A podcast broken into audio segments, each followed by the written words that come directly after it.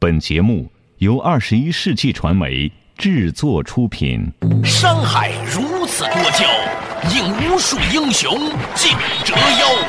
数风流人物，还看我是梁东。大家好，我是吴伯凡。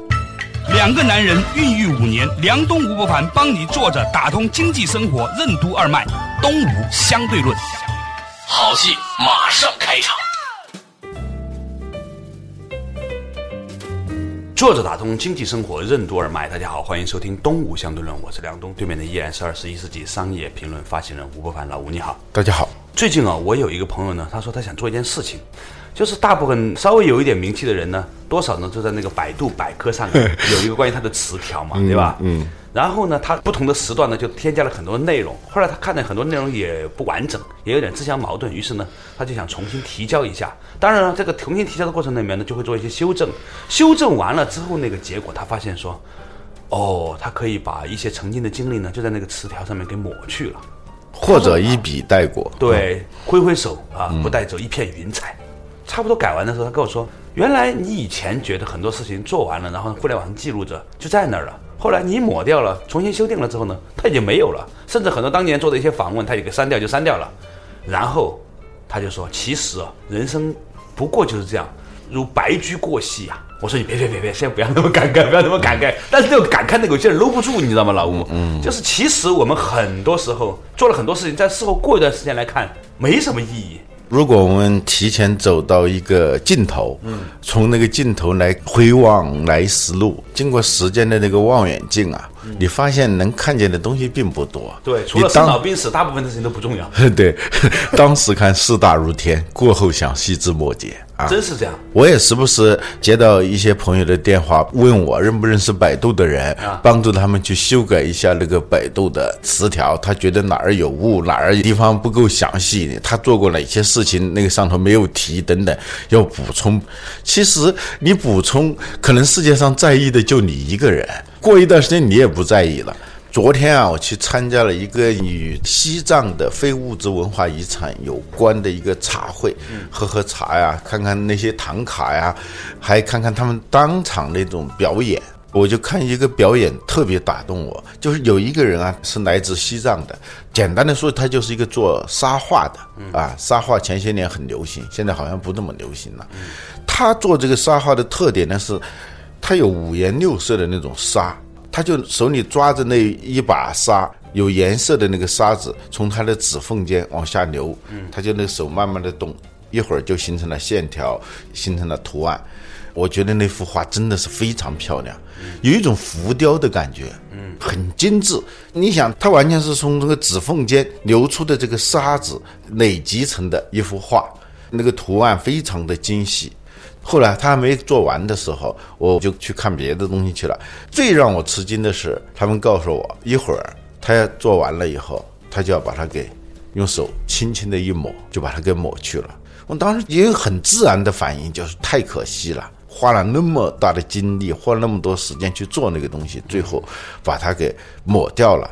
当然了，这里头可能包含某种象征呐。我首先想到的就是四个字：成住坏空。佛教里头讲的一个事情，它分为四个阶段：成形成的杨家有女初长成，那个成天生丽质难自弃那样一种状态啊。这是哪首歌？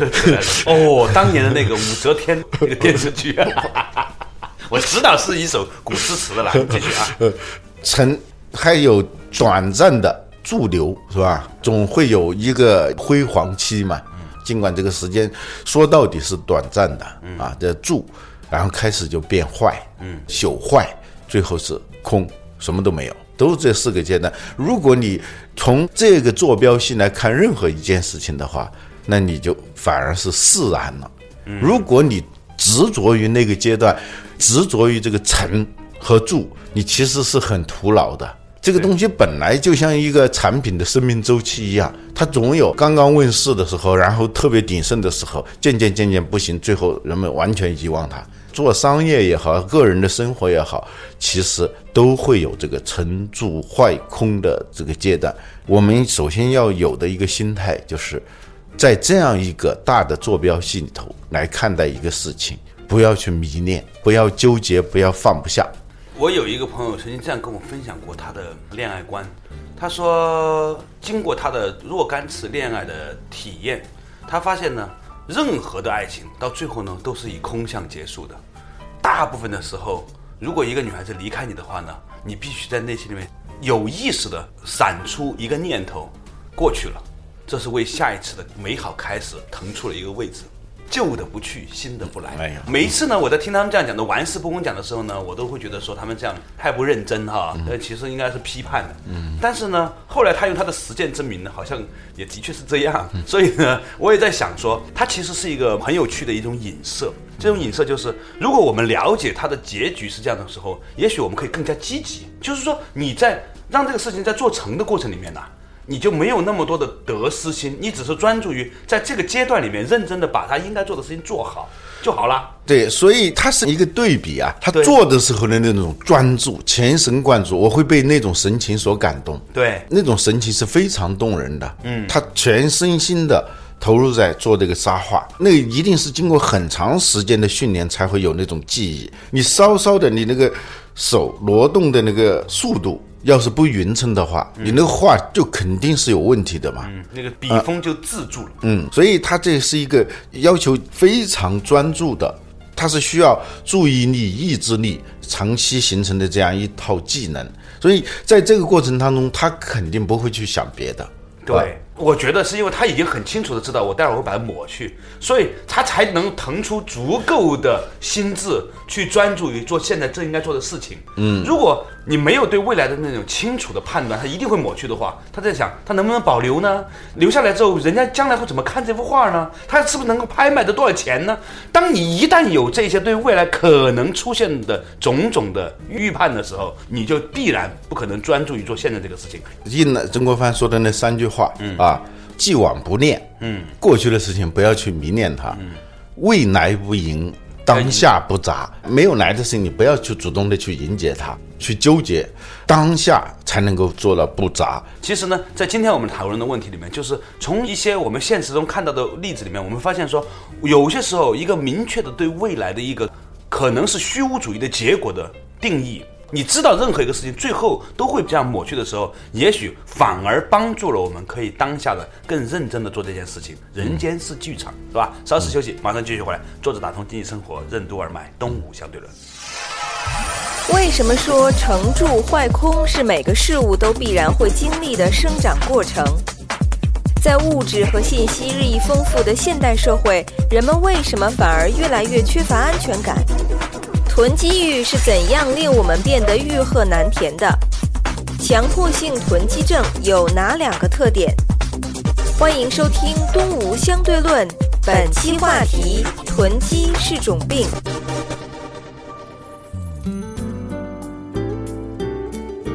作者打通经济生活任督二脉，大家好，欢迎收听《东吴相对论》，我是梁东，对面的依然是二十一世纪商业评论发行人吴伯凡，老吴你好。大家好，较之前呢，我们提到了一个话题啊，就是呢，我们看见一个很专注的在一个板子上画沙画的一个僧人，他在画完了之后呢，就很清楚的知道我会把它抹去，甚至连照片都不会拍一幅的时候，也许他这样一个鲜艳的判断，对于他当时在认真的做这幅画，其实是有更大帮助的。对，如果这样听起来有点抽象的话，我们从反面来看这个问题。嗯，这两天翻了一本书啊，叫《你体内的囤积欲》，它是讲一个我们以前讲到过的囤积型人格，就是在现代社会当中，由于人内心的不安全感、不稳定感时刻的笼罩着我们，所以呢，我们就会。非常自然的，有时候甚至是近乎强迫症似的去囤积一些东西，不停的囤积，在这种囤积当中得到一种安全感，但是是暂时的。你知道中国有一个动物叫貔貅，啊，只进不出了。对，就是说他吃呢就可以把他肚子撑得更大，于是呢就会更饿，于是呢他要吃的更多。嗯，其实呢我们在囤积的过程当中啊，那前半段你还能够多少释放一下你的不安全感。当你一旦拥有的时候，你立刻发现你需要更多来与你现在拥有的东西进行适配，于是你要更多的囤积。所以囤积的过程本身加重了我们的不安全感。嗯，这个饕餮也好，貔貅也好，它都有这样一个特点，就就当你在囤积的时候，在获取的时候，强迫症式的获取，身不由己的去获取的时候，你的胃口会越来越大。你本来好像是在满足欲望，其实是在制造新扩大那种欲望，这就变成一个恶性循环了。每个人身上其实都会有这样一种囤积的倾向。嗯，如果听任这种倾向的发展呢，就会变成一种囤积症。这种囤积症在我们生活当中其实是非常多非常多的，啊你就触目可见。比如说我自己啊，嗯，有时候清理那个电脑的时候，发现自己曾经下载过许许多多的那种各种各样的书。我有一个文件夹叫万卷书，你知道吗？呃为什么当初会下载这些书？是有一个念头，就是或许将来会用得上，所以我要把它下载。多少年了？我看零四年、零三年的时候下载的那些东西啊，后来就完全没有去碰那些东西，甚至完全忘记了。可能中途也有过想清理的时候，那个硬盘空间不够的时候，但是那个念头又冒出来了，或许将来有用。这样一种心态呢，使得自己就不断的去扩大这个囤积量。何况现在在信息社会，囤积那些没用的信息是一件再容易不过的事情，而且变成一种强迫性的一种习惯。嗯听你在讲的时候，我在想说，如果有一天云存储啊，变成是一种非常普及的应用，就是每一个人都可以获得无限量的存储的空间，嗯，因为它是云存储嘛，号称是你的，其实都不是你的，你只是存储了一个链接，嗯，那个东西都在云上面，你只不过呢存了一堆书目。因为那个书反正都在云端、是吧？你只是用这个书目去临时又把它搜索回来，在你面前打开而已。嗯，好了，这个时候人们会不会长出一种精神，或者人们开始就培养出一种信念？我不一定真的要拥有，因为反正那个东西都是在云端的，我只要记住跟它的连接点就可以了。是不是说这种技术的进步会有一天会帮助我们改善我们的囤积型人格？根本不可能。你每天在各种圈子里头看到那些文章，嗯，原来还时不时把它给记下来，嗯，因为有些东西你第一眼看到它的时候，觉得这个东西可能很重要，嗯，就把它放在这个 Evernote 里头。后来我在使用 Evernote 的时候啊，我发现大量的这些东西存下来以后，我就没看过，嗯，就哪些东西是有用呢？是自己。觉得一天当中看了哪些东西，或最近看了哪些东西，用纸和笔在笔记本上写下来，自己写下来，不是存储的一个信息，是你自己因为某些信息想到了一些什么东西经过反刍过的，啊，它已经不是一个客观的一个外物的东西，是经过自己消化以后，这些东西是可以留下来的。原因是什么？一个它是有限的，不可能很多的这些东西，嗯。第二个，它是跟你自己建立了某种连接的，确实是有关的东西，不是说或许有用。是我们认真想想，我们生活中在短短的过去五年的时间里面，我们发生过什么事情？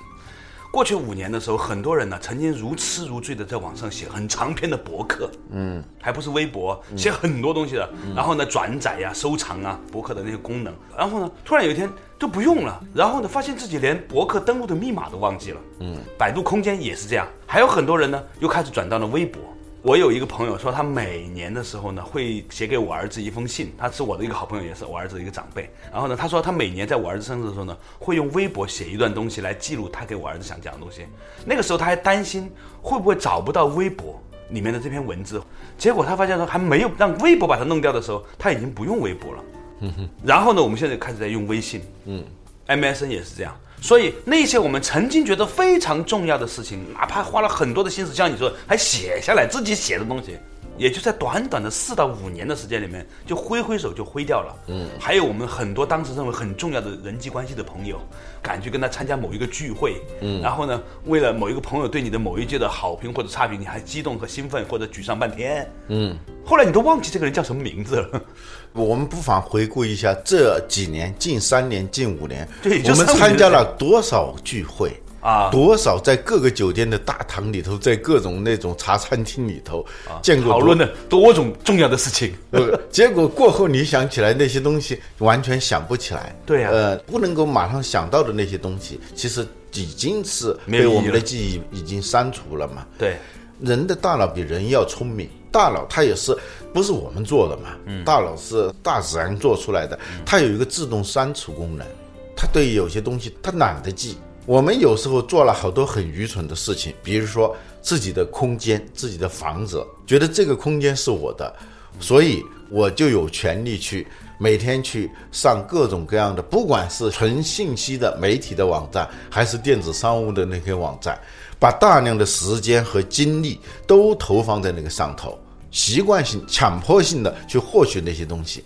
这本书里头讲到一个例子，说有一个人啊，他家里头好像是比较有钱的，他不用到外面去工作，他每天呢就在那种电子商务网站上头去购买东西，让他兴奋的就是寻找，然后下单。最后呢，听到那个快递敲门，不管是 UPS 还是联邦快递，还是我们什么顺丰的圆筒，那敲门的时候那种兴奋，咚咚咚咚咚，哎，我来了，我来了！一开门，把那个盒子拿进来。当他拿到这一刻的时候，那个兴奋感就开始往下降。当那个盒子放到桌子上的时候。有拆都不想拆，有有点不想拆了，有的是勉强拆开看一下就搁在那儿了，因为他马上另外一个兴奋点又起来了，就是在网上看还有没有什么东西。他每天就是在进行这种循环，就是听见敲门声，把盒子拿进来，然后再去购物，屋子里头就堆满了各种各样的已开封的和没开封的东西。其实是毫无用处的东西。这一个，你耗费了你的时间，耗费了你的金钱，最重要的是把你有限的这个自己的空间给占据了，物理空间给占据了，心理空间也给占据了。嗯，最近淘宝发布了一个挺有意思的一个相关性的研究，就是十二星座的人败家程度对比。它这个东西你不管它科不科学，是不是跟星座没关系？人家统计的，每一个星座都是二十几天、三十天左右，是吧？嗯嗯，十二个星座嘛，是吧？嗯。他真的统计出来，因为每一个买家他都有填他后面的出生时间什么的，他统计出来呢，结果的确这是大数据啊，大数据啊，这不是不科学，这是很科学的，是吧？他发现呢，不管是男性还是女性，处女座都是最不败家的，而且这个比例很低。相对比较败家的有天蝎，还有这个狮子，这种比较注重自己外在形象的那些星座，很有意思。原来处女座还有这种个优点啊！纠结纠结纠结 纠结半天，算了，还是不买了啊！对，但是它可以某种程度上反映出我们身体里面还是有某种的人格的特征，决定了我们的败家程度和我们囤积欲的那个能力到底有多少啊！对稍事休息，马上继续回来。作者打通经济生活任督二脉，东吴相对论。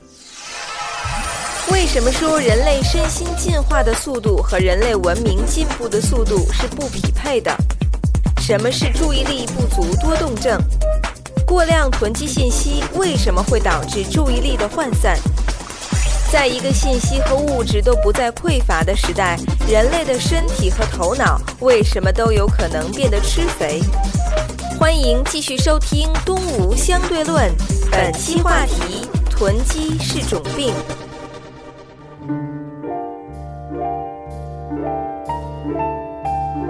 作者打通经济生活任督二脉，大家好，欢迎收听东吴相对论，我是梁东，对面的依然是二十一世纪商业评论发行人吴不凡，老吴你好，大家好。我们今天讨论的话题呢，就是我们体内的一种囤积欲。一方面，我们看到了我们总是在不断的囤积很多东西，在物质和信息越来越发达的时候，我们反而越来越没有安全感，在物质和信息上都是没有安全感的。嗯，但是呢，我们又同时看到了。很多东西呢，在短短的三五年之间里面，你就消失了。无论是物质，我们曾经买过的鞋、买过的衣服，还有我们看过的电影和看过的文章，你会发现迅速的又在我们身边消失掉。嗯，它加强了我们对沉住坏空的理解。嗯。强迫性囤积症啊，它有两个特点，我们前面只说了一个，就是不可遏制的、近乎强迫症似的获取一种东西，嗯，通过这种获取来获得所谓的安全感，这是一个特点。还有一个特点就是，他已经丧失扫除、删除这些垃圾的能力，就是。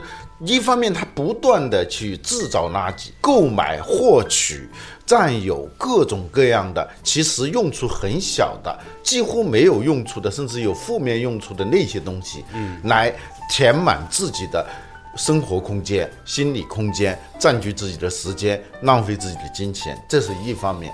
这些东西呢，从那个快递送进你家的时候，它就是把垃圾就已经送到你家里了。但如果你具备那种删除的能力，像那个做沙画的人，哗一下子把它给抹掉的这种能力，这也不会造成很大的危害。问题就是，我们捡到篮子里都是菜的这样一种心态。与此同时，它没有一个排泄机制。我们在清理这些东西的时候，陷入一种焦虑、麻痹和无能的状态，那就非常可怕。嗯，这种状态呢，就会最后陷入到是一种将注意力难以集中在需要自己做决策的这件事情上。要做决策的时候呢，他往往注意力是涣散的，最后呢，就逐渐形成了一种叫注意力不足多动症。就是由于注意力不足而导致的这种多动，因为注意力不足，因为我们要避免做决策，所以我们就开始东张西望，就心猿意马。就开始去寻找新的目标去，通过对新的目标的投入、回避和遗忘眼下自己必须要做决策的事情。就是因为散乱，嗯，而带来的一种不定。它是因为囤积，最后造成的是一种混乱。比如说机会、赚钱的机会、出名的机会、各种各样的机会，他不去甄别了。因为他眼前就是要想回避掉做选择，是 A 还是 B，是去还是留等等，他不愿意去面对这个东西的时候，他就开始拖延。拖延症的一个特点就是不断去注意那些无关紧要的事情，或者说为所谓的目标就不断准备，这就是拖延嘛。而拖延的过程，它其实也就是一个多动症的过程。前两天我碰见了一个来自于台湾的医生，他是一个西医，后来呢研究了一些中医。他跟我说，他说他们经过一些统计啊，发现了现代人群的一个很重要的一个生理疾病的参数，就是大便不畅通。不光是在中国大陆啊，包括其他国家，由于我们摄入了太多的食物。以至于我们排泄能力跟不上我们的摄入能力，所以呢，现在很多人不光是男性，很多女性肚子也开始变大。这是比较普遍的一个情形，而且呢，他们在治疗或者养生的这种建议里面，第一个建议就是重新的保持畅通。他说这是一切治疗的最开始。嗯，他跟我讲，他说过去的二十年呢，是人类历史上的一个大变化的时代，就是我们的营养物质的摄入量完全的超越了峰值。人类作为一个物种，从来没有一个时间像过去的二十年，全世界范围内有摄入那么多的食物。就我们一说到动物，都是在觅食嘛。对，你看任何一个赵忠祥配音的那个《动物世界》什么人与子凉的大草原上，那个镜头映入你眼帘的，就是在找东西吃。所有的动物都在找东西吃，所有的动物都面临着一个问题：匮乏匮乏，吃不饱。它的身体机能就是建立在这个上头的，它的活力、它的爆发力、它的健康状态。这种健康，你看它有时候很饿，饿狼嘛，这个狼总是给人很饿的那种感觉，而它的活力也就在这里头。人类呢，其实在绝大部分时间里头，它像一个倒过来的 R，英文的那个大写的 L 把它倒过来。以前人类获取的各种信息也好，食物也好，都是一个非常平缓的一个曲线。走到了今天近二三十年的时候，一下子上去了。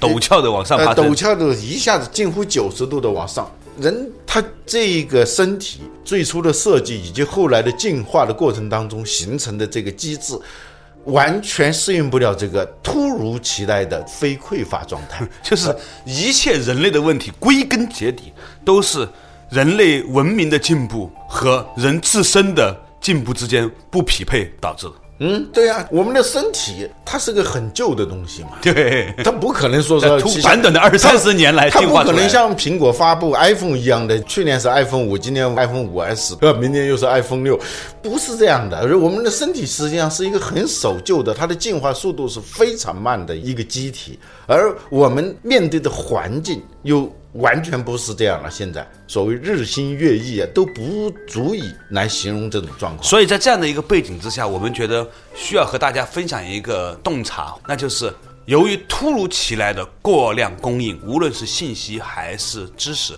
还是食物还是食物，让我们习惯性的想要获取点什么、囤积点什么的这样的一种累积在我们人性里面的这种基因，在这个时代供应过量的时代，变成了是一种缺点，或者说是需要我们注意的一个特征。对，如果我们不能够有效的进行一些信息和物质的屏蔽、做减法的话，面对像潮水一样涌来的丰沛的物质和信息，很可能我们绝大部分的人都会进入吃肥状态，无论是脑力上还是身体上。对，有一本书我忘了它的名字了，梁文涛介绍过，就写中国现在的肥胖症。嗯，美国那个肥胖症已经很明显了嘛。对，这种肥胖症现在已经是在中国开始蔓延。嗯，我就想到一个问题：资源和垃圾的问题。我们经常说，所谓垃圾就是放错了位置的资源。对，其实还要加上一句，所谓垃圾就是过量获取的资源。肥胖无非是随身携带了大量的用不着的东西。嗯，我们的衣柜里头也是大量的获取的根本用不着的那些衣服。一方面是巨量获取，另一方面是我们没法把它扔掉。由于我们人类长期处于匮乏状态里头，形成了一种对安全的那种迷恋，所以呢，就舍不得去扔掉。但是扔掉的确太不道德了，还是新的，你扔掉的确也太不道德了。那首先你别获取，你别习惯性的获取。去获取。所以有一天我在微博上发了一个，说资助一个来自于云南的一些小朋友，就是把你们家剩下的那些干净的，但是已经你现在不穿的衣服寄给他们。嗯，就发那么一个微博。后来一周以后，你知道那个小朋友给我们打电话说什么吗？求他们别寄了，都领不过来了。太多人需要一个缺口，让他们把他们想淘汰下来的衣服，找一个善良而伟大的动机把它放出去。好多都是新的，他跟我说。太可怕了。所以呢，今天呢，我和老吴呢是从一些吃肥性的人格开始聊起。我们发现说，人类的进化速度太慢，以至于不能够面对这样的一个物质和信息极度爆炸的时代。那么，如果我们不能够真正理解沉住坏空的这样的一个想法，我们其实无法面对这样的一个澎湃的外部环境。最好的一种做法，就是在开始。就做减法，就要保持一种克制的心态。一曰持，二曰减，三曰不敢为天下先。尤其是这个减，是吧？做减法的心态，其实呢，保持这种心态之后呢，也许呢，我们才不至于把很珍贵的精力和时间用在那些注定会被视为多余的事情上面。好，感谢大家收听今天的动物相对论，我们下一期同一时间再见。